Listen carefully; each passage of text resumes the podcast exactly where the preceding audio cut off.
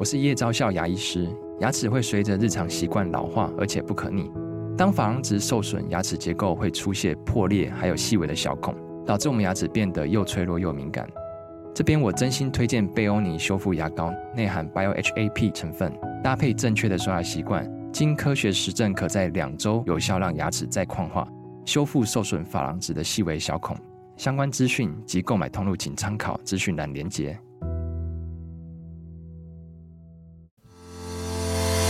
好你点进来听，刚好我想说点什么。大家好，欢迎收听《刚好遇见你》，我是赖芳玉。每集我将为您带来轻松、舒心跟专业的多元角度，我们一起来聊天吧。哎，今天是二零二一年，我们。呃，刚好遇见你的第一集，那好多这个朋友呢都跟我在敲碗，说一定要找 Eric 再来哈。那其实大家不要那么担心，他一直会来。哈，那么很多的听众朋友呢，觉得 Eric 声音对他们来讲疗愈感十足，所以呢，今天我们的二零二一年一开始就要讨论一个二零二零年最完美的哈，被影评视为最完美的一个礼物哈，就是。一部电影叫做《灵魂急转弯》哈，这是由迪士尼出品的一个啊、呃、动画的电影呢。嗯，我前两天去看了啊，我那时候我的朋友呢就在旁边一直稀稀疏疏的，我以为哎他感冒了嘛，原来不是，他是一直在哭。我想说哇，看动画为什么会哭哦？那么其实这部电影其实是很应该讲说，它谈的就叫灵魂哈，它其实就是谈灵魂。这么讲哈，如果你对你的人生正在茫然。或者你对你的人生正在厌世中哈，你大概看这部电影会很有感觉。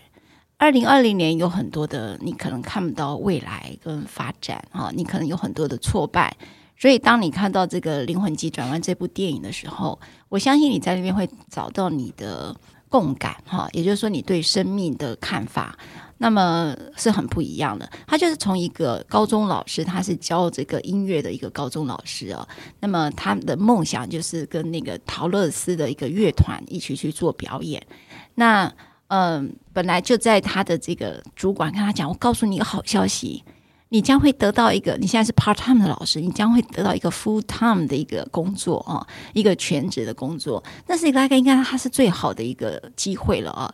可是呢，这个这个男主角哈，他是一位黑人哈。这位音乐老师，那他就回去，他妈妈是做那个裁缝的。他说：“我告诉你，呃，有这么一个机会。”他妈妈说：“我来告诉你，你一定要接受。你不会告诉我你不接受吧？你会接受这个 full time 吧？哈。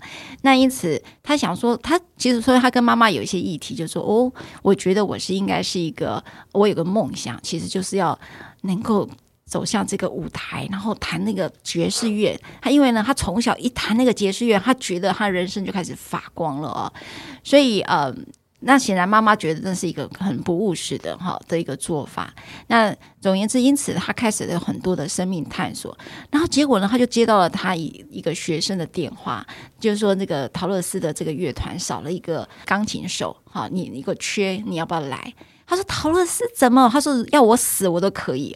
结果没有想到，他真的就去那个去试乐的时候，试那个音乐的时候，那本来陶乐斯觉得说，你找一个高中老师来。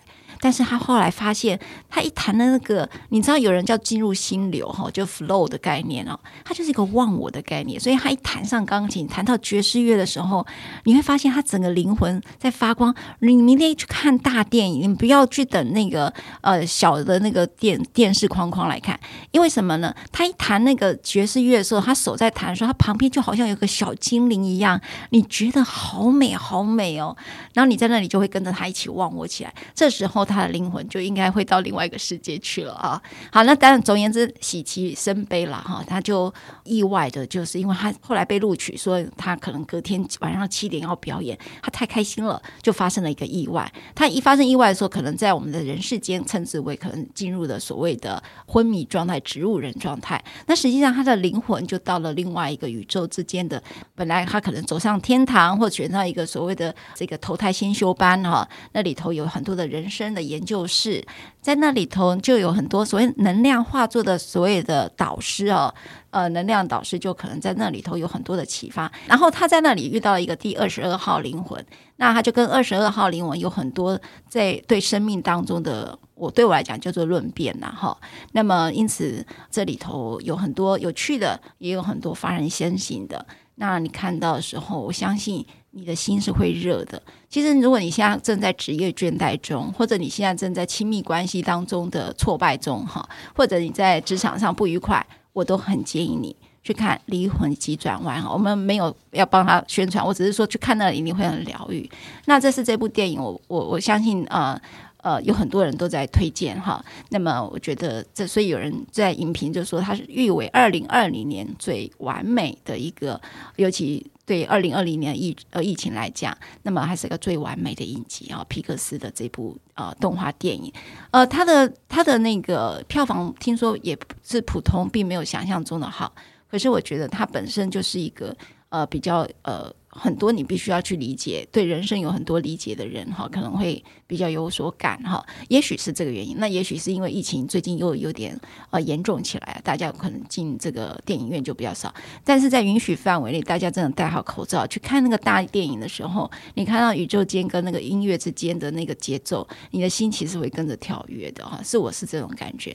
好了，Eric，我现在都还没让你说话呢，你看的感觉是什么？嗯嗯。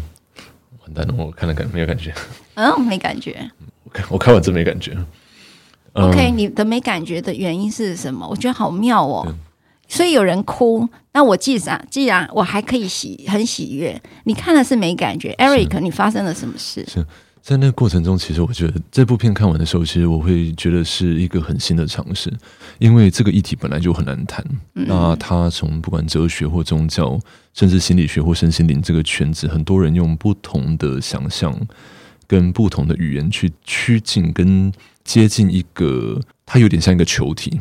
哦，一个球体的不同面向，那大家用不同的语言去捕捉到某一个片面，嗯，那它本来就是一个非常多面多维的一个状态跟世界。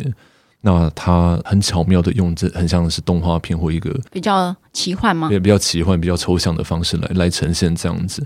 那确实，我觉得它已经相当程度的在大众领域里面跟认知可以理解领域里面，相当程度趋近了。呃，所以有想濒死经验。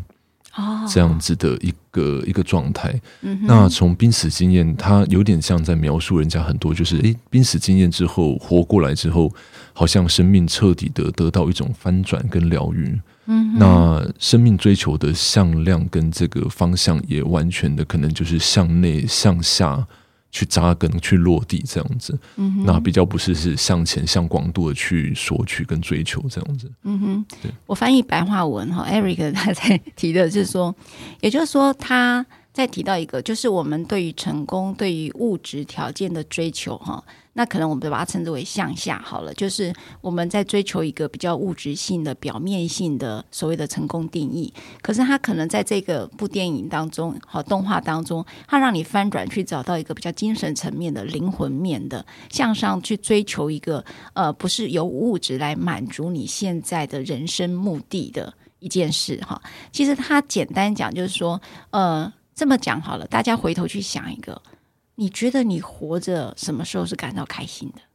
对，Eric，你会什么时候感到开心？嗯，其实我会发现，在生活中让自己开心的的事情，其实通常都是非常非常小的事情。比如说，嗯，很莫名其妙，突然就是走到一间餐厅，然后也没有太多预设跟期待，就发现这家餐厅真的非常的好吃。嗯，那可能那个下午，就是这一行人就会觉得非常的疗愈，就享受在那个餐点。跟点餐跟这个探索的这个过程里面，其实这个这个过程是很非常快乐的。嗯，其实 Eric 讲的几乎就是那个灵魂急转弯，他传达了一个字，我觉得这个讯息蛮特别的。也就是说，呃，人生并不是你达到一个呃巅峰的时候，而是你生活活着看到的点点滴滴的小小的事情。即便你现在很天气很冷，这个吃一碗面泡面，好，或者吃个小火锅。那听着你想要听的音乐或看追韩剧好了，也许就是这种小小的事情，它并不需要很大的这种成就，它就会让你感到幸福。也就是说，你活着跟存在的目的，并不是为了你要去做当做什么样的人或完成什么样的事情，而是活着本身就是让你感到幸福，是这样。我觉得是那部电影好像有特别在探讨这件事。所以其实蛮多人用不同的哲学角度去探讨过这部电影。我觉得他呃，最近我有点在重看那个之前的《骇客任务》uh. 那其实我在觉得说，很多电影其实也都尝试在捕捉这个所谓存在，嗯，这个状态。所以蛮多人都用存在主义的一些思考的方式。呃，或者像所谓的海德格说什么“人是向死而生”，嗯、或者在讲“此在”这些概念，来探讨这部电影这样子。嗯嗯，嗯。那一个问题就是说，比如存在是什么？然后我何去何从？然后我存在这边的意义又是什么？是。那我觉得这部电影其实就是给出了大众一个呃非常大的大灾问，就是我是谁？嗯、那我为什么会在这里？然后我来这边要做什么？这个三大主题这样子。嗯。这个我觉得好像一直是我们小时候会对自己发问，问着看着天空，我为什么在这里？然后我我是谁？他是谁？然后甚至说我存在的目的是什么？那我为什么要来人生走这么一遭？这就是存在意义里面的一个探讨。所以《灵魂急转弯》这部电影，其实他他他在谈的就是这种很哲理性的东西。嗯，所以我有好像我稍微看一下，他们说之前那一部叫做那个，也是皮克斯的。那他们两部急转弯，简单说，第一个是先从人的情绪跟这种看不到的心理去做切入，那另外一部这一部就是从宗教跟哲学，嗯，去去解。那就是说，他们之前其实有出过一部叫做那个脑筋急转弯，那那部他们是从心理学。就是人比较看不到的这种情绪去入手，结果那部得到很大的回响。嗯、那好像因为那部片也有得奖这样子。那后来他就在那部的片得奖之后，就一再思思考说，我要怎么样把更这种生命思考的这种哲学性的跟宗教性的东西，透过动画去让大家有一些反思，这样，嗯、所以才出了这部《灵魂急转弯》这样。嗯，也蛮特别的哦。我觉得如果这么讲好了。它不是那么容易去理解。如果今年今年没有一个二零二零的疫情的时候，嗯，我觉得这部电影也许可能它的受众群会更少，嗯、哼会不会？也就是说，二零二零带来了很多的生死议题，好、哦，大家开始比较理解所谓的当下，好、哦，活在当下这个概念。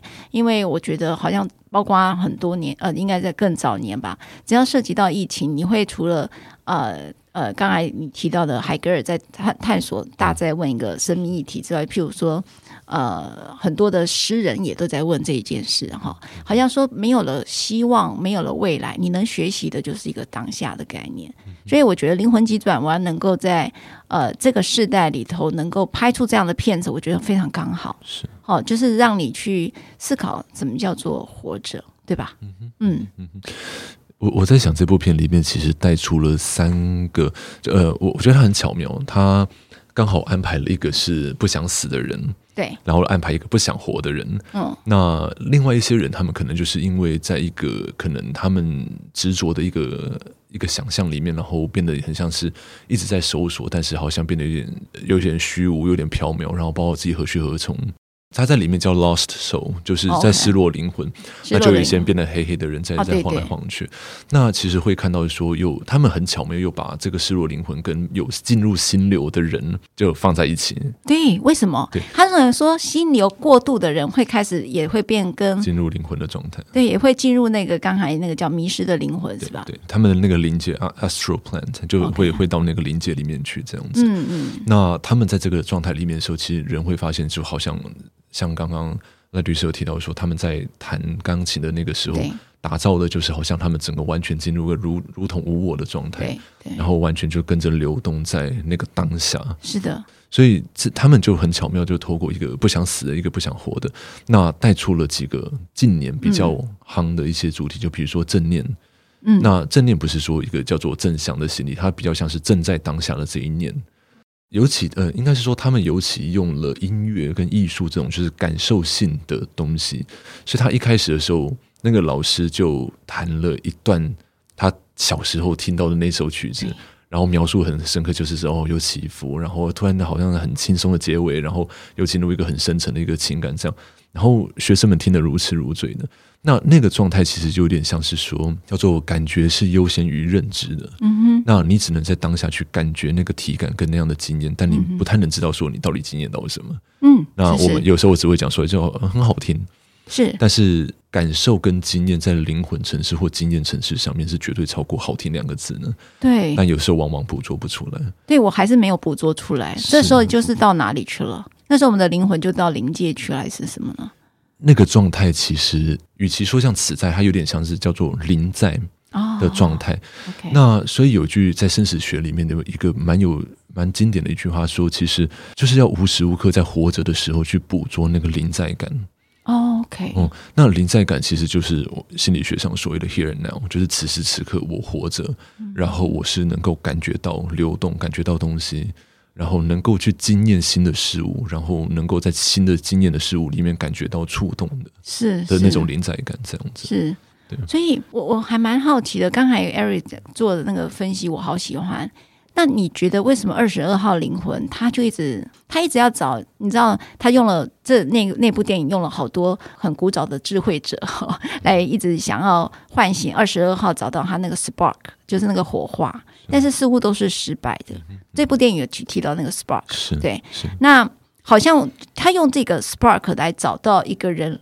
呃，在临在哈，如果说讲临在，譬如说我们刚才讲那个男主角，就是那位高中老师，他的临在，他说他认为是爵士乐，可是那里头也有他不是完成了一定梦想的理发厅，他可能就是那个过程看到帮他本来有一些他的梦想志向，可是后来好像是他也没有达到，他就在剪头发当中找到他的 spark，对不对？然后那个这里部电影里面有个二十二号灵魂，好像一直找不到。甚至不愿意投胎作为人嘛，对不对？嗯嗯，是，所以我说那二十二号那个意象也看得出他们一直要往下到地球来，所以你会觉得这样的人其实有的时候好像什么东西都试过，但是什么东西都没感觉，然后觉得他不太落地。嗯，那但实际上是他没有真正的去亲身的，有没有？还有一个身体能够感受到，能够亲身的去经验到。每个东西的感觉，比如说劳动的时候身体的感觉是什么？还有吃那个、呃、吃东西的时候口感是什么？口感是什么？所以你会发现很多正念的这个训练跟做法是拿一颗葡萄干，对，然后用五感，然后就是呃眼耳鼻舌这些五感去经验那颗葡萄干，然后比如说它的纹路可能是粗粗的，然后它会慢慢的表层可能有点点咸，然后会化开，然后化开里面可能是酸的。酸完之后变甜的，嗯，然后里面是软软黏黏的，它就是去感觉到很细腻的东西。那那些东西其实讲穿了是没有什么太大意义啊。你说一颗葡萄干里面什么感觉，对人是没有太大的价值呢？嗯哼，对。但是实际上，人们就是在这个价值跟感觉中间在做这样的权衡。嗯，那只是人人们在这个世间上，他们已经习惯被价值观带着说，你就是要在这个呃世界上去获得更多的东西。但是就很像你获得了一个成就，获得一个一个结果，最后你发现你实际上不真的能够去享受那个中间的感觉。哇，你讲的好细致哦！原来你是说这个呃价值跟感受之间中间还有一个什么？是人在这个活着的时候，其实不断的在找那中间的一个平衡，但是在一个物质世界里头，其实我们都被价值带着走。所以这个价值里面到底是什么呢？可能大家觉得有钱它就是价值，或者是你有很高的名跟利啊，名利双收的情形，可能它就叫价值。可是这当中还有一个什么？实际上那部电影里头，呃，这个男那个高中老师，他其实后面是找到了，他找到了那个中间，对吧？所以。我回来讲，就是说这部电影还有个很特别的地方，我不知道 Eric 你有没有看到？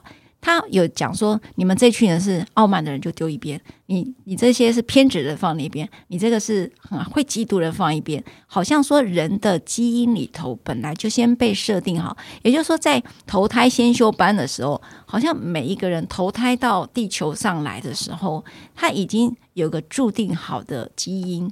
也就是你这个人可能就是一个比较小气的人啦，你可能比较偏执啦、自大啦，就已经被分类了，或者说你的命运也就已经被分类了。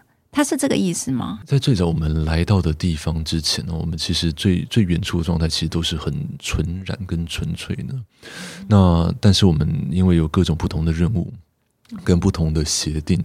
那我们会有不同的生命的经验跟体验，所以其实这部片里面带出两个很大的一个哲学概念，一个是叫做决定论，嗯，啊，就是事情事出必有因嘛，所以一定有另外一个因造成另外一个果，那所以他认为说很多东西是已经被给定的。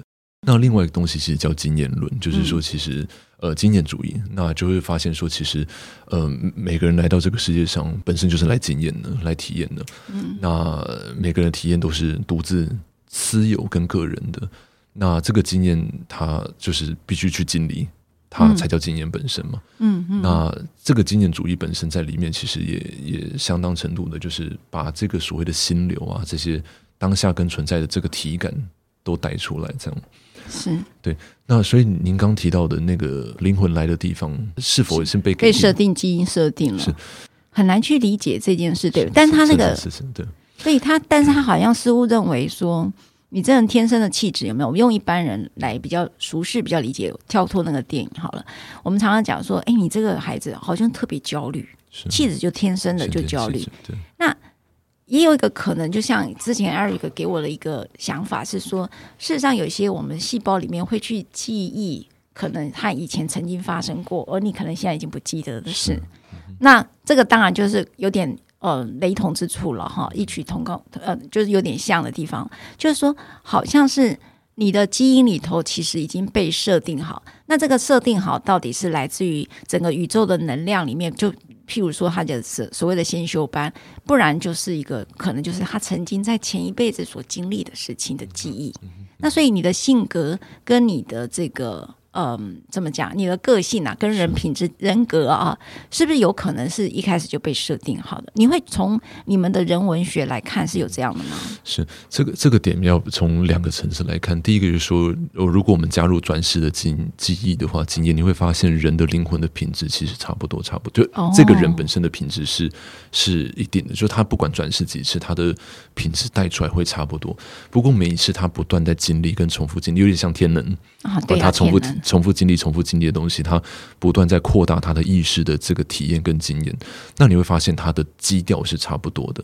不过，他来到这边的时候，他会有一个所谓的灵魂的协定。那比如说，他得到这个肉体，那假设一个人他可能是外省人，可能他是原住民。那他这个肉体，他必须去承载是整个家族的一个可能是共同的业力，或者是一些命运这样子。那这两个东西其实是交织在一起的。所以有人会觉得说，嗯，我的气质先天上就是觉得我比较闲云野鹤，但我偏偏出生在一个就是一板一眼的，就是可能军事化的家家庭，或者就是一个医生世家的家庭。但我性格偏偏就是闲云野鹤。是那。呃，这些人他们可能小时候会像是在这个电影里面他，呃，爸爸带这个小孩子去看爵士乐，他说你就敞开心胸去看看嘛。结果他们可能会看到的是一个乐手，那有些孩子可能看到是公车司机，嗯，有人看到是老师，那他们就投射跟认同说，诶，我以后理想就是要成为这样子的人。嗯，那结果他们在这个过程中混了一个东西，就是说他们把这样的理想设定为自己的目标。嗯，不过有一天他们会发现说。呃，在这个过程中，他们在找这个终极目标过程中，他们已经忘记自己为什么要这么做，他们只是好像一直往前走。嗯，所以就像我们常会说一句话，就是我只看到目标而忘记过程，嗯的重要性这样子。是，是，是。那在这些过程里面，其实有一个概念一直被点出来，就是火花。呀，就是 spark 这样来讲。火花其实有一个套用一个词，这词我第一次听到，我觉得很好笑，但是我觉得它这个这个标题下得很好，叫梦幻冲动。哦，梦幻冲动，这个火花 spark 就是我们，它就叫做梦幻冲动。梦幻冲，哎，这个词很好，哎，这个词是从哪来？这个词是呃，于德慧老师他提出来的一个词。那梦幻冲动其实可以把它想得很好玩，就是说他曾经举过一个例子，就是说有一个学生，他可能就是读的很高的学历，那他突然有一天，他就在海边，然后散步的时候，他也在想他自己何去何从啊，人生要干嘛的时候。他就突然听到远方远方传来一阵就是不知道谁人家在弹钢琴的声音，他就突然想到他小时候其实学过钢琴，嗯，然后想到那个感觉是什么，然后他就突然就嘣的一声就明白了，嗯，那这个东西，呃。讲在认知上，别人看起来可能觉得你要放弃这么高的学历去追寻钢琴，你你疯了吗？对，一般人看起来会觉得这个人就是可能不切实际。嗯嗯嗯、那结果这个人就休学，然后就重考，然后就到维也纳去读书。那现在就开始在教钢琴啊，做什么这样？那后来就走上他的这个志向，这样子。嗯、那很多人会把这样子的冲动的感觉跟他投射认同的人混在一起。哦，对，是的，有的时候会分不太清楚。是是是，对，所以呃，如果硬要说梦幻冲动的话，它更会像是没有逻辑、没有原因的一个一直吸引着你的一条路。呀，对，确实，哎，对，比较讲不上来为什么？因为确实，你这样讲，我就想到我自己的经验哦。小时候，我高中的时候非常迷刘德华，那时候他演的都是律师，而且他演的都是帮他妈妈辩护啊，看起来就好帅啊。那我不知道我是不是就在那边找到了一个认同感，也就是说，你可以为你所关心的人辩护，找到一条呃还他清白的正义。那也许这件事情对我来讲是一个是我的 spark，所以也许我就。在这条路上就一直被勾着，命运就跟着往这边走了。也确实也是有可能哦。是是，嗯，像这个 spark 有的时候有可能会比较像是有有时候更简单一些，比如说它有点像是写书，然后有时候写小说，有时候是烹饪煮菜。或者是一一种不知道各种东西，但在做那个事情的时候，你会发现，就是您刚提到，就是会很容易进入心流。对，所以可能你在辩护的时候，你未必会真的进入心流。对对对，对，但是你可能在写小说，你可能就是整个进入你的整个意识中的这种虚拟的空间。想象的神话的原始的无意识的这种空间，就在里面流动着，这样子。嗯嗯嗯。对，呃，我我在看这部电影，我今天在准备这个主题的时候，其实我想到一个人，他是非常能够被举例的。哦。那举了这个例子，我相信大家就比较能够懂那个感觉是什么，就是呃，金凯瑞。哦，King Carrey，对，金金凯瑞近期他的状态，好像有人其实也蛮争议，说好像他曾经有一次去走完红毯被访问的时候，人家会说：“哎，那你知不知道你是谁？”他说：“我不知道我自己是谁啊。”那根本没有一个什么叫金凯瑞的人，这样他他就觉得他疯了，这样。但是下面的留言就很多人帮他平反，说其实真的看得懂的人知道他的状态就是一直都在那个临在的状态哦。他无时无刻都好像都是新的人，都是新的人，他体验到的东西都是新的，所以他一直是不断的在临在、临在、临在在更新。所以如果你们上 YouTube 去看他有一个有一部片在记录他在画画的过程，嗯，那他说 I need color，就是我需要色彩。他突然有一天之间，他发现他的人生是需要色彩的，嗯，那他就是整个家里面就变成就是一个画廊，他趴着也画，站着也画，他整个空间就被他作品塞满。那完全的没有任何的技术，嗯，没有任何的为了要参展或什么的任何的目标，就是一直画，一直画，一直画，一直画，一直画，跟画自画像啊，画生活的点点滴滴，他无时无刻都存在那个临在跟心流的状态上。金凯瑞，所以他现在变成这样，还是他一直是这样？他这几年就好好一段时间，就有一度之间，他好像就可能留了胡子，留了长发，然后不太出来重影这样子。对，那大家真的去看他的时候，就发现，哎，他的行为跟行径都好像变得世俗上所谓的怪怪的。嗯，所以，呃呃，在这个研究里面，其实有一个很好玩的东西，他们说。其实瞻望啊，好，delirium 就是这种很像不知道自己在讲什么这种状况。其实它的核心的存在是在母体混沌、混混沌的这个母体的状态里面。所以我们会发现很多在临终的人在瞻望，在讲一些诶什么那个谁谁谁来接我啊，我看到很多猪啊、狗啊、猫啊。对，我们说这状态其实有点像我们在戴 VR。那个虚拟世界，虚拟世界，那他看到的东西其实就是很多的幻觉，很多的感觉。嗯，那那些感觉跟幻觉其实是他的身体的当下的身体的体感带出的存在经验，嗯，而不是大脑的认知。哎，啊，Eric，我这样有点不太理解了。嗯，那请请问，那跟认知失调的人有视觉失调症的有没有好像啊？所以你有没有想说，范谷到后面画的那个？还有包括荣格在写那个红书的时候，他看到的幻觉，还有范谷后面后期的作品，其实大家都说，哎，他是不是疯了？所以就是说，像你刚才讲，你临在体感里面去经历的那个经验，他可能就像戴个 VR 看见他所看见的。那我如果用人类这个事情来讲，会会不会以为他是认知失调失调的状态呢？呃，因为人他们有的时候在生活中，我们会被所谓的价值，嗯、呃，给定的价值带着走，就说，哎，社会上认认认可的这种常态，哦，世俗下认定的价值，它是一个很简单的方法，就是说，我们只要服从一个、嗯、一个结构，就不会不会走偏了。但实际上我们会知道，真正的存在跟真正的整个宇宙状态是在一种所谓的域外或者是他方这种，就是我们根本无法被我们心念捕捉到的东西。那各种各种东西，那比较接近这个东西的东西，呃的。比较接近这个东西的一个传达的方式比较多，会是艺术跟神话，嗯，或者所谓的诗性空间跟诗性的语言，嗯，所以你看我们在写首诗的时候，它短短的，虽然它没有真的讲出什么很我们可以拿来生活中找到什么价值的东西，但是你却在那样子的捕捉跟那样的细腻的过程中，好像仿佛得到什么样的触动。哎，你讲的有道理，我这阵子都在听那个。呃，蒋勋老师讲那个呃，唐朝的诗人哈，呃，从李白讲到杜甫，讲到这个王维，然后白居易，你你知道那个听他讲这个他们当年的那个就是写诗的过程哈，你你确实就会触动你，你其实记不得一个词，你看我现在想要转移都有点困难哈，但是你就会带到那个空间跟那个时间里头，你很难去理解那个状态是什么。你你会捕捉到那样的存在经验，他们透过诗，然后你只会惊艳到一种存在的感觉。对，那这这样有点扯远，但是就说很像，不会，但是就是那个感觉，确实是是。所以人家很像说学佛学佛，我们到底在学什么？其实是有点像在学他的存在的状态。对，那一样的意思就是说，人家透过诗表达出他内心的精神的状态的时候，结果你透过这样的诗或这样的艺术，你能够完全的去临摹。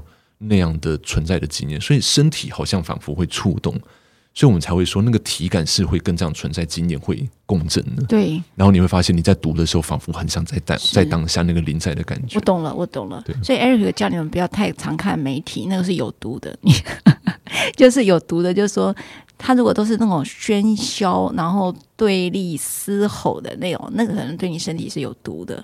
但是如果你去找到一个存在经验，譬如说我刚才讲，呃。譬如刚才读一首诗，好美学，好就这样。譬如说美学，你就会去体验到这个作者，或者是这个画家，或这个歌手，他所存在的价值的感受。那时候你就会比较容易走到一个临在。那个临在其实是安详而喜悦的，对不对？是，所以我我觉得，就 Echo 你刚刚说的话，我说其实很多你说比较撕裂的一些讯息，人的状态其实会比较紧绷，因为你会发现你的大脑虽然好像在听很多很有用、跟你切身相关的事情，但你并不会更放松，而且你会很焦虑。对。但是在看一些所谓的没有没有用的东西的那种诗啊、诗情画意啊、飘在天空的东西，你反而觉得人很放松，而你可以捕捉到说你何去何从。有的时候，他会很像跟你自己喜欢的品质对焦，对，所以你你会喜欢特定的人的诗，但你不会喜欢另外一些人的诗，但有些人可能就喜欢另外那些人的诗，那每个人的品质都不太一样。嗯，对，哎，大家真的这段哦，你如果没听清楚，你一定要反复听，因为这个这样的一个对话是很少听见的。也就是说，你去听到一些。跟你讲道理的，好像很有用的资讯啊，尤其我们家资讯爆炸，手机有很多很多的资讯，对你讲似乎好像他们真的很重要，可是你会发现，你得到的是焦虑，因为你觉得好像资讯量不够，好像别人知道什么你不知道什么，你会反而是身体是紧绷而焦虑，甚至会觉得说我怎么会搞不懂这些东西呢？可是反而你去看那些没有用的东西，天空啊。白云啦，发呆啊，放空啦，音乐啦，就是整个不在那个效率里面，不在时间的所谓人家讲那个效度里面发生了一些什么行动啊什么的，而是放放在一个什么也不做的无为的无用的状态的时候。你整个人，你的灵魂好像才开始被照顾，是对不对？是，所以我们当时在学生死学的过程中，我记得我们老师其实曾经提过一个叫做临终起悟，或者是这种疗愈的可能性。他举了一个非常有趣的一个意象跟例子，我印象很深刻。他说，真正的疗愈其实是没有路可以抵达的一条很像荒旷野，对，旷野，荒荒荒荒境或旷野这样。嗯，那。你可以想象，一只苍蝇如果在一个柱状的一个透明的柱状里面，它要找到唯一的出口的时候，它唯一能做只能乱飞、乱撞。所以，如果你当你真的读一些你看不懂的文本的时候，的方法就是乱读，就是你不要从一二三四这样去读，你要打开，然后跟你今天的感觉去契合，对了就对了。所以，这种乱飞乱读的方式，就是有点像你那个。你说一误即不中，或者是误打误撞的那种感觉。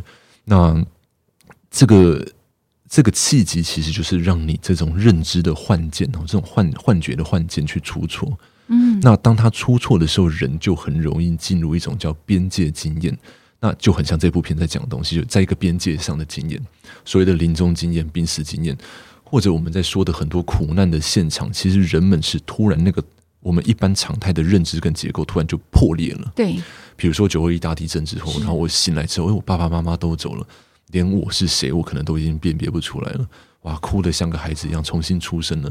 但是他的那个部分、那个状态的时候，其实是他整个过去他能够捕捉的东西出错了。嗯，所以那个契机其实出现的时候，很多人会慌慌忙的去找更多的价值跟意义的东西来告诉自己是谁。嗯，但那个东西、那个地方最珍贵的地方是，它是一个很纯然的事件，它不是被人设计出来的事件，是它是。非常纯然。发生的就如同你掉入那个水沟里面的时候，那种纯然的状态。那个确实很像。有一次，一位治疗师在跟我讲，就叫旷，他用“旷野”两个字，就是说，他也他是跟我形容，譬如说荣格，他在本来他是弗洛伊德的学生嘛，那后来弗洛伊德好像似乎对荣格是有一些不不以为然哈，因为荣格的的理论可能就是被呃，应该是说变成。呃，抵触了弗格弗洛伊德的想法。那后来荣格就很挫败，挫败之后他就一个人独居，然后就找到了一个旷野，因为他精神状况进入到了刚才讲的那个边界世界。那因此就是写下那个红书。那个红书他本来是要求呃不要见见诸于世的，他觉得那是一个，他觉得他自己是一个精神大师，怎么可能呃自己发生了这种幻觉的东西？可是后来有人说，他写出来的那个红书，其实某种程度其实是未来世界的一个预言。哦，是一个是一个智者，是，是一个呃，我我当然只是从 Eric 刚才说法里面去提到了，有一个说法叫做旷野。可是刚才讲那个很妙，那你知道 Eric，你知道你我就回头来讲，让他去乱呃去去弄错什么，或者是认知你认知出错，对哦，认知出错，对，让让幻见哦，就这种幻觉跟幻见去出错。其实是一个契机了，是对。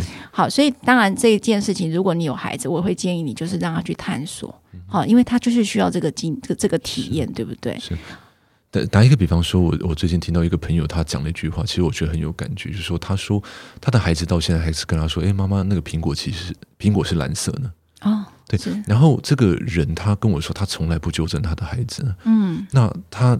他这这个点，我觉得呃很很细腻，我也讲不上来那个感觉是什么。不过就是说，那个孩子的想象力跟那个纯真，其实就很像保有了这个二十二号他们在那个世界所见所闻的很多的这种任何事情都有可能嗯的存在呃的的状态上。但是我们偏偏却要用这个世界的价值观跟他说：“哎，没有，苹果就是红色的，你是错的。”嗯，但往往他出错的时候，他是最快乐的，嗯，他是有创造力的。天哪，大家讲。有时候，你看 Eric 讲了几个很关键的，其实也跟这部电影我觉得有点像，就是他在探讨一个活着的价值啊。那无用或者是没有目的性的这件事情，有时候你存在本身就是去感受到那个呃，那个时候反而是你。呃，身为人的那个感受，我觉得那个是很重要的哦。呃，我我知道有很多的听众朋友很喜欢 Eric 哦。如果你们呃听到这一段啊，也麻烦你们真的也给我们订阅，然后也给我们评分哦。那给我们呃多多的支持。那我们也希望 Eric 能够常常来。但是最重要最后一句结尾哈，就是说呃，如果在这样讨论和活着的议题当中，那么 Eric 想要给我们一句话会是什么？其实刚刚提到荣格，我想到一句话，我觉得蛮能够扣住，不管是今天的主题或者这部电影，就是说，呃，荣格他在最后他在红书里面，他呃做了非常非常多，他跟他的无意识跟潜意识互动的这些画，所以他都用画画去画出来。那很多人都说这本根本就是一一本画册，太美了，美美的就是一塌糊涂这样。那荣格就说，不要忘记你的幻想也是你意识的一部分。那他我们太常太习惯把我们那些不切实际的幻想就当做说是没有用的东西排除了，那往往却是那些幻想是像我说的梦幻冲动，却带有很多你包含你的品质，你是谁，你为什么来这边的很多，例如诗性的或神话式的，在告诉你你是谁。哇，听到我每次听到讲这个我就快掉眼泪。谢谢 Eric。那我觉得 Eric 帮助我们很多的朋友，那其实我受益最大了哈。每次他讲了，就会把我带到另外一个呃灵魂急转弯的概念哈，就是让我的灵魂开始转弯了。呃，我觉得你这时候我的呃我的能量被充满了感觉哈，充电的感觉。我相信你也是。那今天谢谢 Eric，希望我们可以继续再聊我们的生死学。谢谢大家。如果你喜欢我分享的内容，欢迎订阅。想请我喝杯咖啡，欢迎打赏。我们会全数捐给儿少群星会。如果你想要更了解儿少群星会，在每集详细内容都会有介绍。大家下次刚好遇见时，我们再来聊天喽，拜拜。